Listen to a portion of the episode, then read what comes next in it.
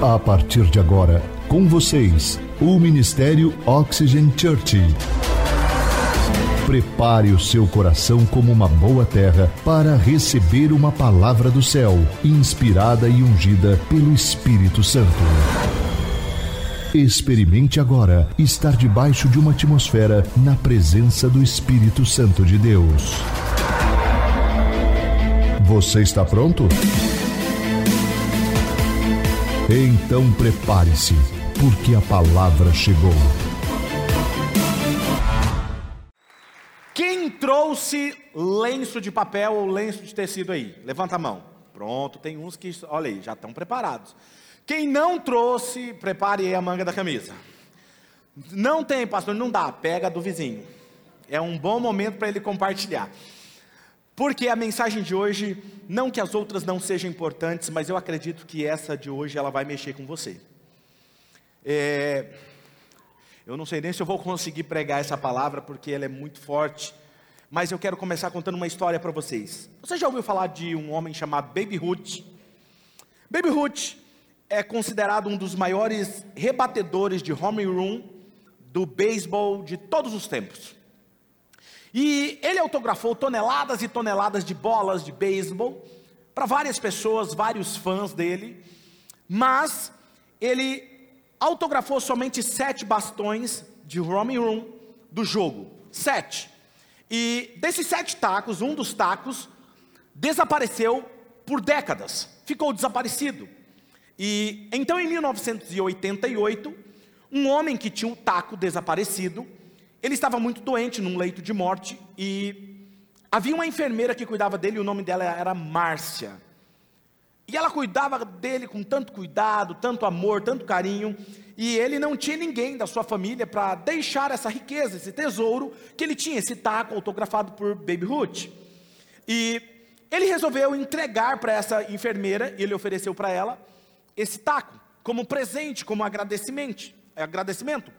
E pelos próximos, escute isso, pelos próximos 18 anos, ela guardou esse taco debaixo da sua cama. Guardou debaixo da cama, porque ela não sabia, não entendia completamente o quão especial era aquele taco. Quando você não entende que algo é especial, você trata com indiferença. Então um dia, ela se aposentou da enfermagem e o sonho dela era sempre foi abrir um restaurante. E ela não tinha dinheiro. E ela resolveu pegar aquele taco e falou assim: Ah, vou levar em uma casa de antiguarias e eu quero descobrir se tem algum valor esse taco. E quando ela chegou lá, ela levou nessa loja especializada em antiguidade e mostrou ao dono. Quando ele olhou, ele pegou no taco, ele disse assim, com aquele olhar, tipo, será? E aí ele fez os testes e tal, e realmente ele descobriu que aquele, ele verificou que aquele bastão, aquele taco, era realmente o sétimo bastão de Roman 1 do Baby Hood, perdido. Então, em 2006, essa, esse taco ele foi leiloado por 1,3 milhão de dólares. E ela então, por causa do quê? Por causa do nome que estava sobre aquele bastão de beisebol. Ou seja, o nome deu valor aquele bastão. Diga comigo, o nome deu valor ao bastão. E ela usou parte daquele dinheiro para construir o seu restaurante, então ela doou todo o resto do dinheiro para uma fundação de crianças, a qual Baby Ruth sempre amou. E aí a mídia interrogou ela certo dia e disse: Por que, que você faria isso? Por que, que você doaria tanto dinheiro para uma fundação de crianças? E foi o que a Márcia disse. Ela disse: O taco só tinha valor porque o nome Baby Ruth estava nele. Como ele se tornou valioso, a única coisa razoável que eu poderia fazer era algo que honrasse a sua vida. A mesma coisa aconteceu com a cruz de Cristo. Era comum execução por cruz em pessoas criminosas naquela época, a cruz de madeira. Era uma execução comum na época do Império Romano, mas a cruz, ela não teria o mesmo efeito e o mesmo poder se não fosse Jesus sobre aquela cruz. Por isso que o título da mensagem de hoje é O poder que há no nome. Diga comigo, o poder que há no nome. Eu peço nesse momento que você use a sua criatividade a sua imaginação, porque nós vamos percorrer pela via dolorosa com Jesus. Amado e querido Espírito Santo, eu oro para que o Senhor abra o nosso entendimento amplie a nossa imaginação e nossa criatividade, nos faça ter a experiência profunda, emocionante do que Jesus viveu naqueles momentos e nos faça ser gratos nessa, nesse dia por aquilo que o Senhor fez por nós. Oramos assim em nome de Jesus. Amém. A morte de cruz era tão comum naquela época que era um método de morte, de uma execução lenta e dolorosa. Ela foi criada e pensada, não era simplesmente para ser uma morte rápida, não era decapitar uma pessoa. Não, ela foi feita para ser realmente um ato de humilhação, um ato de morte dolorosa e demorada, lenta. No qual a vítima, ela era amarrada ou pregada em uma viga de madeira pendurado durante vários dias até chegar ao eventual da sua morte por exaustão ou asfixia, por falta de ar. Acredita-se que esse método ele, de, de, execução foi criado na Pérsia, porque a Pérsia eles tinham um método muito cruel de execução. Se você estuda um pouco a história de execução deles, eles tinham uma mente criativa para execução. E o ato da crucificação combinava alguns elementos como vergonha e uma profunda tortura psicológica e física, e isso feito em público. Por isso, o processo da crucificação era olhado com profundo horror. O castigo da crucificação começava com uma flagelação com a vítima, logo depois de o criminoso ter sido despojado e despido de suas vestes nu, ele era flagelado em público. No azorrague, não sei se você sabe o que é azorrague, azorrague é uma peça, um elemento de madeira com tiras de couro, e geralmente os soldados amarravam pedaços de osso na ponta, pedaços de pregos de metal na ponta. Quem aqui já tomou por acidente uma chicotada? Levanta a mão. Isso, levanta a mão, isso, em nome de Jesus. E um fio. Isso, né? Não vamos falar quem deu a chicotada, não. Mas eu só quero te lembrar da dor. Agora você imagina que na ponta tenha osso, metais, e a ideia era que quando batesse, perfurasse a pele, entrasse na pele e rasgasse a pele, além da dor causada pelo chicote, pelos açoites. Essa tortura era tão profunda que tinha alguns casos que o criminoso ele morria logo após esse flagelo, ele nem chegava a conseguir chegar até a cruz, tamanha hemorragia que acontecia. Então, o ato da crucificação, a vítima era pendurada de braços abertos em uma cruz de madeira, amarrado os braços naquela viga de madeira, e raramente, preste atenção, raramente era usado pregos. Pregos, porque não era preciso. Mas, no caso de Jesus, usaram pregos perfurantes nos punhos, não é na mão, é nos punhos para poder segurar, porque se você colocasse na mão e forçasse, depois vocês vão ver, eu vou falar um pouquinho da crucificação, pendia o corpo, automaticamente rasgaria a mão, mas no pulso não rasga porque fica preso. E a crucificação deu a Jesus uma morte lenta, extremamente dolorosa e agonizante. Os joelhos foram flexionados 45 graus, mais ou menos isso aqui. Eu quero que você imagine essa cena. Isso aqui. Quanto tempo você aguentaria ficar assim? Cadu, você que é um cara do crossfit. Quanto tempo? Vamos testar? Vem aqui. Você vai pagar seus pecados hoje. Faz aí, 45 graus, braço aberto. Isso, enquanto eu prego. E eu estou empolgado para pregar hoje. Vamos, estica esse braço, isso. Se ele fracassar aí, vocês me dão um grito, beleza? Vamos lá. Jesus foi forçado, presta atenção. Jesus foi forçado a suportar o seu peso com os músculos da coxa e da panturrilha e os músculos internos.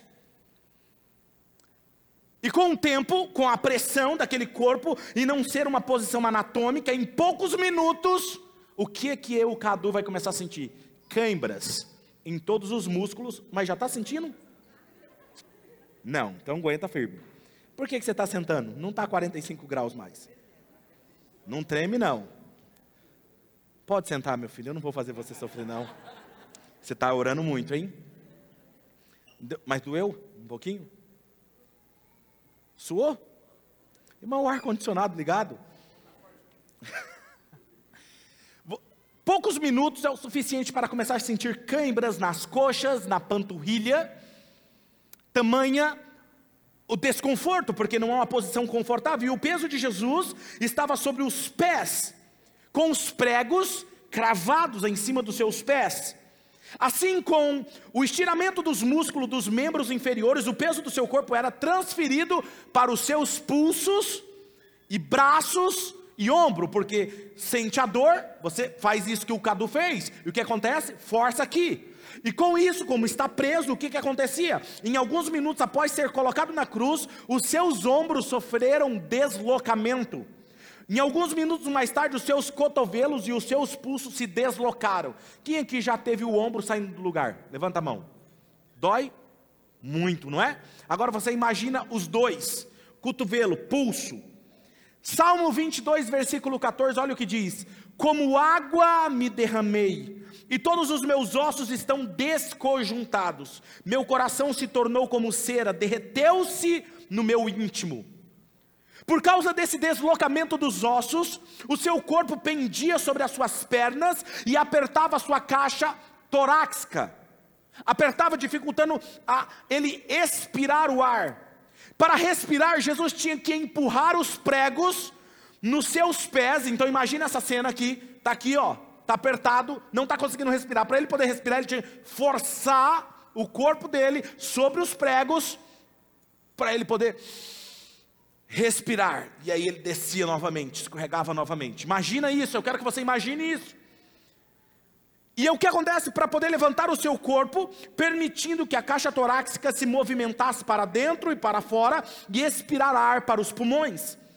Os movimentos para cima e para baixo, para ele poder respirar, causaram uma intensa dor nos seus pulsos, ombros e pés, que estavam deslocados, e na musculatura rasgada pelos chicotes das suas costas, que muito provavelmente rasgou a musculatura, estavam expostos algumas partes das costas, ele tinha que passar, cada vez que ele subia, o que acontecia? Esfregava sobre a madeira. Imagina um machucado seu, passando pela madeira. E eles não tiveram cuidado de lixar a madeira, tá? Só para você entender. Os movimentos se tornaram menos frequentes e Jesus se tornou extremamente exausto, mas o terror iminente da morte por asfixia, porque a Bíblia diz que ele não poderia morrer como sacrifício com o sangue derramado e não por sufocamento. Ele não poderia morrer sufocado, porque a cruz iria sufocar. Para ele não morrer com asfixia, ele forçou a continuar os esforços para respirar. E esse estado fisiológico, fisiológico, nós temos algumas médicas e médicos aqui, sabe muito bem do que eu estou falando agora. Ele começou a ter hipoventilação, chamado na medicina. Os seus níveis de oxigênio começaram a cair, evoluindo para hipoxia, que é devido à restrição dos movimentos respiratórios, os índices de óxido de carbono começaram a se elevar, levando à hipercapnia. Falando difícil, né? Eu estudei para isso. O coração precisava bater mais rápido. O que é hipercapnia? É o coração ter que acelerar o batimento cardíaco para poder buscar mais ar. Agora você pensa, você está com falta de ar, seu coração acelerado para bater, para poder buscar mais ar. E Jesus não havia bebido nada nas últimas 15 horas. Provavelmente desde as 18 horas da véspera ele suportou uma flagelação que quase o levou à morte sem beber água. Salmo 22, 15, olha o que diz: O meu vigor, vamos ler juntos? Um, dois, três. Meu vigor secou-se como um caco de barro, a minha língua gruda no céu da boca. Deixaste-me no pó por volta do meio-dia, o coração de Jesus provavelmente começou a falhar. Os pulmões de Jesus provavelmente começaram a se encher de um líquido, causando edema pulmonar. E este fato só serviu para aumentar a sua respiração, que já estava severamente comprometida. Jesus estava em insuficiência cardíaca e falência respiratória. Jesus disse: Tenho sede, porque o seu corpo estava clamando por líquido. Agora eu vou falar algo curioso para vocês, e muito provavelmente alguns de vocês vão rir, mas depois vocês vão ficar bem chocados e vão, talvez alguns vão chorar. Existia naquela época os banheiros públicos romanos. E para você entender como que era esse banheiro público, eu salvei algumas imagens, dá uma olhada aí. Eu quero que você imagine, volta, volta uma imagem, isso. Ali são onde você sentava, e você percebeu que é um vaso um do lado do outro. Você sentava com o seu amigo do lado. Imagina a cena. Mais um. Tá vendo uma valeta ali no chão? Volta lá. Tá vendo essa valeta no chão? Já já vou voltar nela. Mais um clique. Pode passar a próxima. Isso, olha lá. Sentavam um do lado do outro e bate o papo enquanto se usava o banheiro. Não é incrível que intimidade? Agora o que acontece? Mais um clique. Isso é chamado de caniço com a esponja do mar que, que eles faziam? Volta uma imagem. Eles pegavam aquilo ali, era o papel higiênico da época. Pasmem vocês. Enquanto estavam fazendo, deixa eu dizer uma curiosidade para vocês. Enquanto estava acontecendo essa conversa aqui, tinha dois escravos, servos, que ficavam ali dentro do banheiro, acendendo incenso para dar aquele bom ar. E do lado de fora, ficavam algumas pessoas tocando é, músicas, instrumentos, para disfarçar o barulho das fratulências. Agora veja, eles estavam ali e ali tinha uma bacia ali perto com vinagre. Onde o que, que eles faziam? Tinha uma água corrente nessa valeta, eles passavam na água na valeta sentado ali e. Isso. Você dá risada, né? Já já você vai chorar. Depois lavava e colocava. Agora pasmem vocês, ninguém trocava. Todos eles usavam. Só pegava do vinagre lavava e usava, passava de um para o outro. Agora eu quero ler um texto com vocês.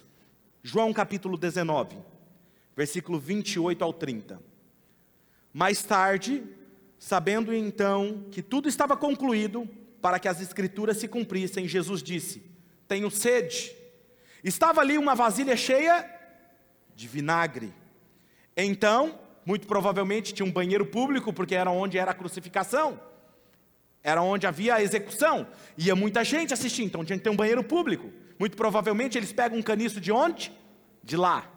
Olha isso. Estava ali uma vasilha cheia de vinagre, então embebe, embeberam uma esponja nela, colocaram a esponja na ponta de um caniço de sopo, que a ergueram até os lábios de Jesus. Tendo-o provado, Jesus disse: Está consumado. Com isso, curvou a cabeça e entregou o seu espírito. Para você entender, é como se limpasse os lábios de alguém com papel higiênico usado. Isso é para você ver o que, que o nosso Jesus passou. E neste momento, provavelmente, Jesus desenvolveu um, um hemopericárdio, que significa plasmas e sangue se acumularam no espaço que envolve o coração, como se fosse uma película em volta do coração, chamado de pericárdio. E esse líquido ao redor do coração causou um tamponamento cardíaco, impedindo também que o coração batesse corretamente. Devido ao aumento da demanda do coração de Jesus e ao avanço do quadro hemopericárdio, Jesus provavelmente sofreu uma ruptura cardíaca. Literalmente, o coração de Jesus explodiu. E essa foi provavelmente a causa da morte.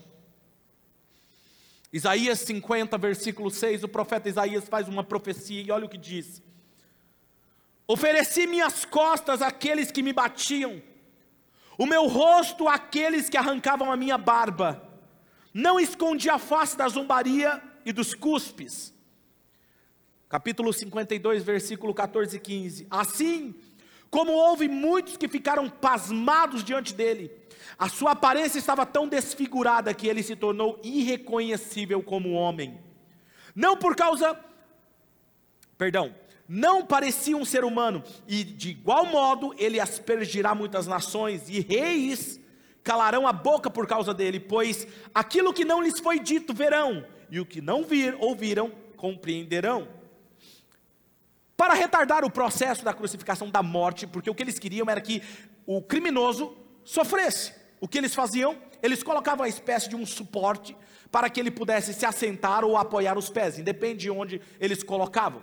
Para que a pessoa pudesse suportar mais tempo respirando e sofrendo isso, levaria talvez esse efeito até nove dias para a pessoa morrer. Imagina nove dias sofrendo.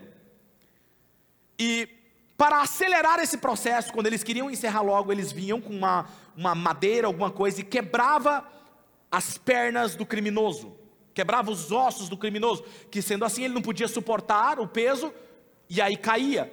Quando caía, morria por asfixia. asfixia. Quando eles vieram para quebrar os ossos de Jesus, Jesus já estava morto. E o mais que me chama a atenção, esse processo era chamado de crurifrágio. Às três horas da tarde, Jesus disse: Tetelestai, que significa está consumado. Diga comigo, está consumado. E neste momento ele entregou o seu espírito e morreu. Quando os soldados vieram até Jesus para quebrar as suas pernas, ele já estava morto. Nenhum osso do seu corpo foi quebrado, em cumprimento à profecia de Salmo 34, 21, que nenhum osso dele foi quebrado. A pergunta é: por que esse sacrifício tão horrendo foi necessário? Tanta dor, tanta humilhação, por causa de pessoas que nem ao menos se importavam com ele. Como pode alguém entregar a sua própria vida em favor daqueles que nem mesmo o amam? Isaías 53, versículo 2 ao 6 diz assim: Ele cresceu diante dele como um broto tenro e como uma raiz saída da terra seca. Ele não tinha qualquer beleza ou majestade que nos atraísse a ele. Nada havia em sua aparência para o que o desejássemos. Ele foi desprezado e rejeitado pelos homens um homem de dores e experimentado no sofrimento. Como alguém de quem os homens escondem o rosto, ele foi desprezado e nós não tínhamos em estima. Certamente ele tomou sobre si o que, gente? As nossas enfermidades. Se você tem uma enfermidade aí, deixa eu te lembrar uma coisa, ele já levou sobre ele. E sobre si ele levou as nossas, isso inclui todas. Contudo, nós o consideramos castigados por Deus, por Deus foi esmagado, por causa do que? As nossas iniquidades. O castigo que nos trouxe a paz estava sobre ele, pelas suas feridas nós somos curados. Todos nós, como ovelhas, nos desviamos, cada um de nós se voltou para o seu próprio caminho, e o Senhor fez cair sobre ele a iniquidade de todos nós. Todos nós pecamos, estávamos destituídos da glória de Deus, a natureza pecaminosa havia condenado a minha vida e a sua vida. A escuridão habitava dentro de todos nós, aquela natureza maligna se tornava cada vez nós indignos de entrarmos na presença de Deus, de termos um relacionamento com Ele, com Deus Pai. Os sacrifícios de animais não resolviam o problema, porque eles só apenas relembravam a Deus do nosso pecado, mas não resolvia. Romanos capítulo 3, versículo 22 ao 26 diz assim: Justiça de Deus mediante a fé em Jesus Cristo para todos os que creem. Não há distinção, pois todos pecaram e estão destituídos da glória de Deus, sendo justificados como gratuitamente por sua graça, por meio da redenção que é em Cristo Jesus. Deus o ofereceu como sacrifício para propiciação mediante não é nada que você tem que fazer, é mediante a fé. Pelo seu sangue, demonstrando a sua justiça. Em sua tolerância, havia deixado impunes os pecados anteriormente cometidos, mas no presente ele demonstrou a sua justiça. Leia comigo essa parte, um, dois, três. A fim de ser justo e justificador daquele que tem. Alguém que tem fé em Jesus? Quando Jesus ergue os olhos para os céus, e ele olha para o Pai, e ele grita: Tetelestai, dizendo: Está completo, finish. Acabou, está completo. A natureza será restaurada em todos aqueles que se renderem ao nome de Jesus. Escute o que eu vou te falar. O sacrifício de Jesus foi mais do que uma cena de horror. Ele foi a restauração da natureza divina da humanidade como filhos de Deus. Estávamos mortos no pecado. Lembra o que eu falei a semana passada sobre a natureza corrompida? Ela precisava receber vida novamente. Olha o que diz Efésios 2, do 1 ao 6. Vocês estavam mortos em suas transgressões e pecados, nos quais vocês costumavam viver, quando seguiam o presente ordem deste mundo e o príncipe do poder do ar, o espírito que agora está atuando, em, atuando nos que vivem na desobediência. Anteriormente, Todos nós também vivíamos entre eles, satisfazendo as vontades da nossa carne, seguindo seus desejos e pensamentos, como os outros, éramos por natureza merecedores da ira. Todavia, Deus que é rico em misericórdia, pelo grande amor com que nos amou, Ele não amou só com amor, mas é com grande amor. Ele fez o que? Deu-nos vida com Cristo, quando ainda estávamos mortos em transgressões. Pela graça, vocês são salvos. Deus nos ressuscitou com Cristo e com Ele nos fez assentar-se nas regiões celestiais em Cristo Jesus. Agora preste atenção que isso é muito importante. Ele nos fez ressuscitar com Ele, receber essa vida e nos assentou em um lugar celestial com Cristo Jesus. E o que acontece?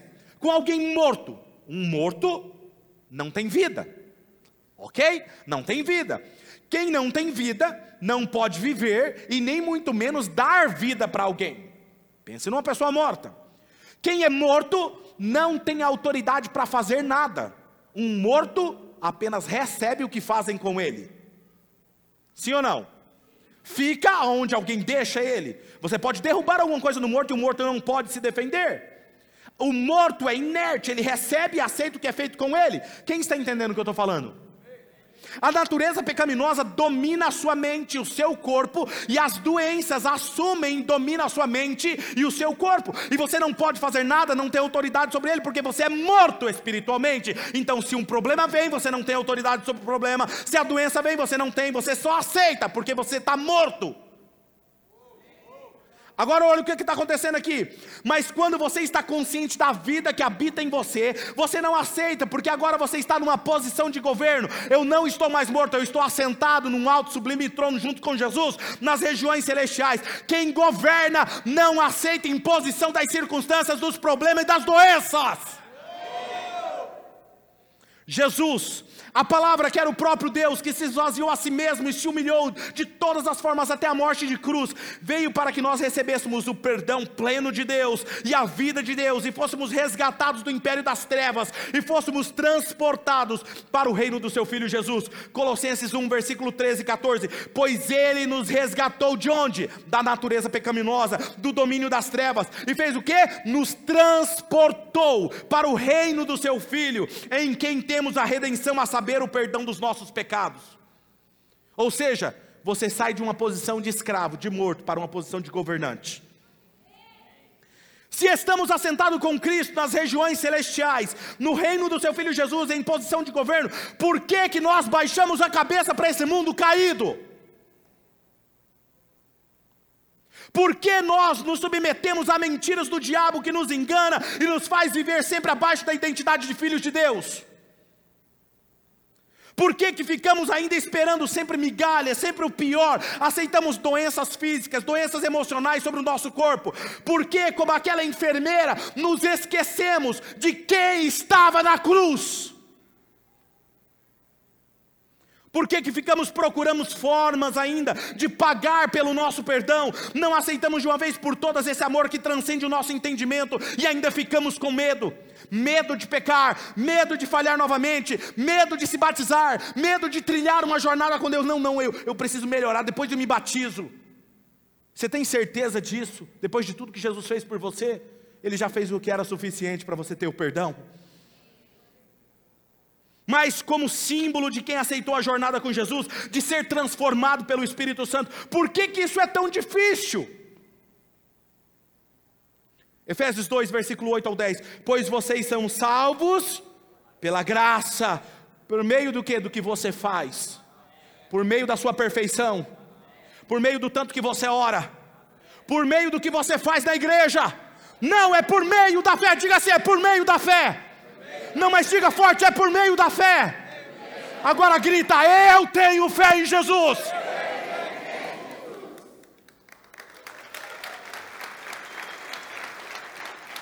Agora olha isso. Isto não vem de vocês, é dom de Deus, é presente de Deus, não por obras, não é por aquilo que você faz, para que ninguém se glorie dizendo eu sou melhor do que Fulano, porque eu posso fazer e ele não pode, porque somos criação de Deus realizada em Cristo Jesus, para fazermos boas obras, a quais Deus preparou antes para nós praticássemos. Eu sei que é difícil entender esse amor que simplesmente nos ama como nós somos está além das nossas falhas, está além da nossa compreensão, mas nós não precisamos pagar por esse amor. Só precisamos receber e seremos transformados enquanto caminhamos com Jesus pelo poder do Espírito Santo. Por isso que nós queremos que você tome uma decisão de se batizar esse final de ano. Por quê? Porque não é sobre a sua perfeição. É sobre falar, eu entendi a mensagem e eu vou ser transformado ao longo do tempo andando com Jesus. 1 João capítulo 4, versículo 9 ao 10 diz assim: Foi assim que Deus manifestou o seu amor entre nós.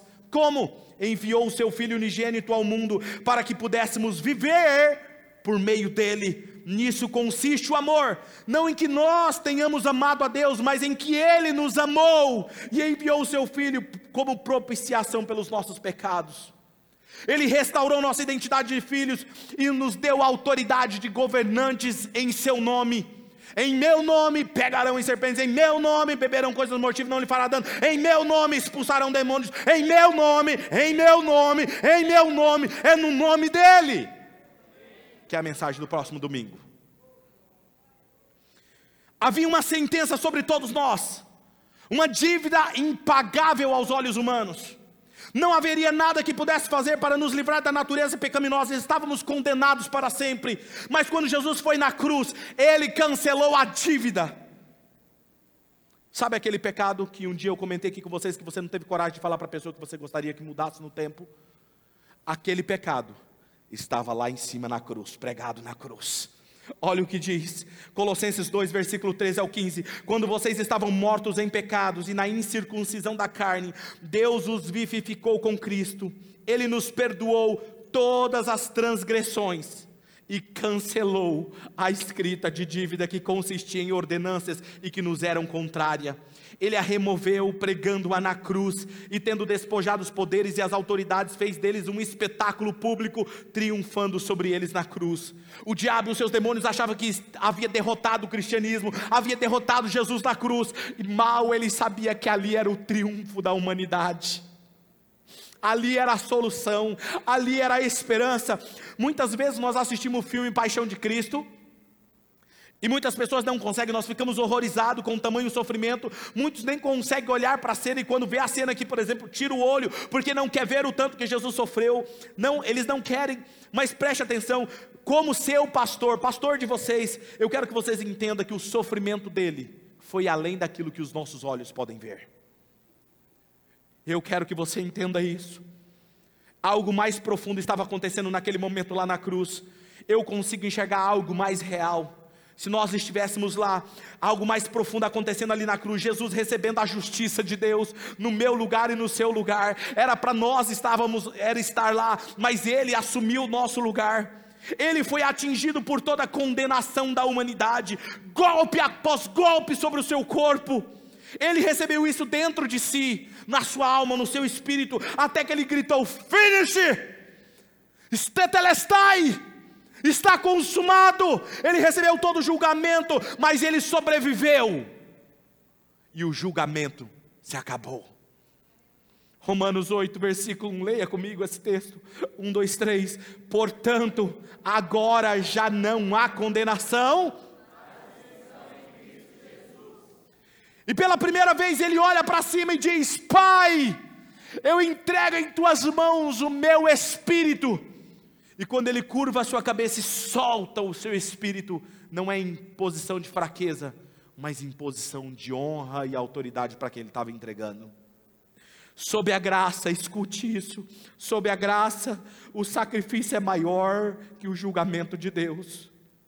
Se você estivesse lá naquela cena da crucificação e seus olhos espirituais fossem abertos, fossem abertos, você veria um furacão de nuvens negras se formando sobre Jesus E ali na cruz, ficando cada vez mais forte aquelas nuvens, enquanto ele agonizava em dor no seu corpo, sentia o flagelo em seu espírito, ele sentia a opressão do nosso pecado, do pecado da humanidade. O meu pecado estava lá, os nossos pecados estavam lá. Aquelas nuvens escuras formavam um turbilhão como se fosse um furacão, e depois caía sobre a cabeça dele, sobre o corpo dele, e o julgamento cai sobre ele e todos os pecados da humanidade, maldições, diga maldição, doenças, estavam sobre ele. Diga todos os meus pecados, o que eu já cometi e o que ainda cometerei, estava sobre ele. E ele absorve aquela sentença sobre o seu corpo físico. Então quero que você agora relaxe. E eu quero que você veja o que aconteceu na cruz naquele momento. Vamos ser transportados agora para aquele momento da cruz. Assista esse vídeo.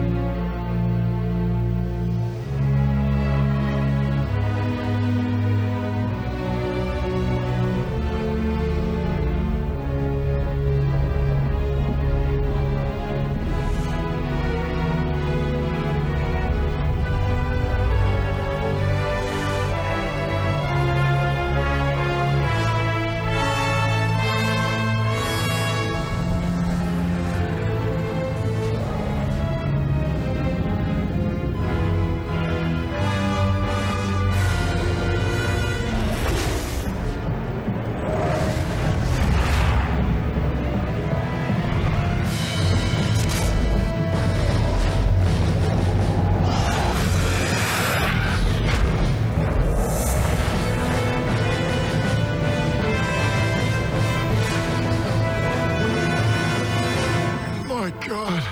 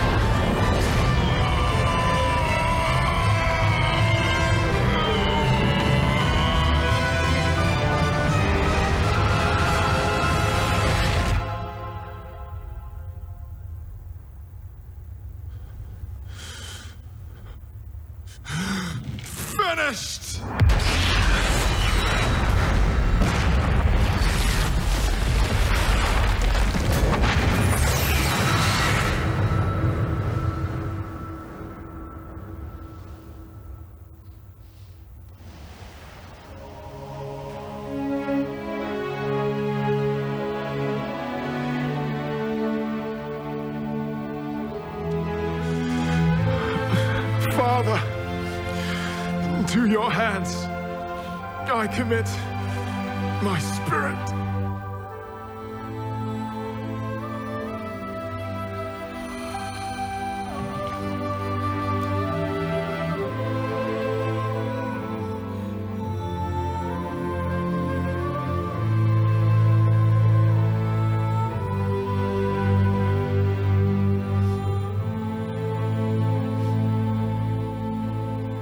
Ele só fez isso porque nos ama.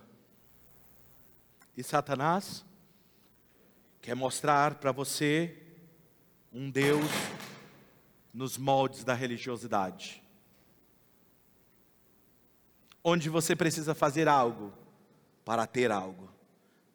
Sabe por que Satanás quer fazer isso? Porque ele anula o sacrifício de Cristo na cruz. É como se tornasse em vão.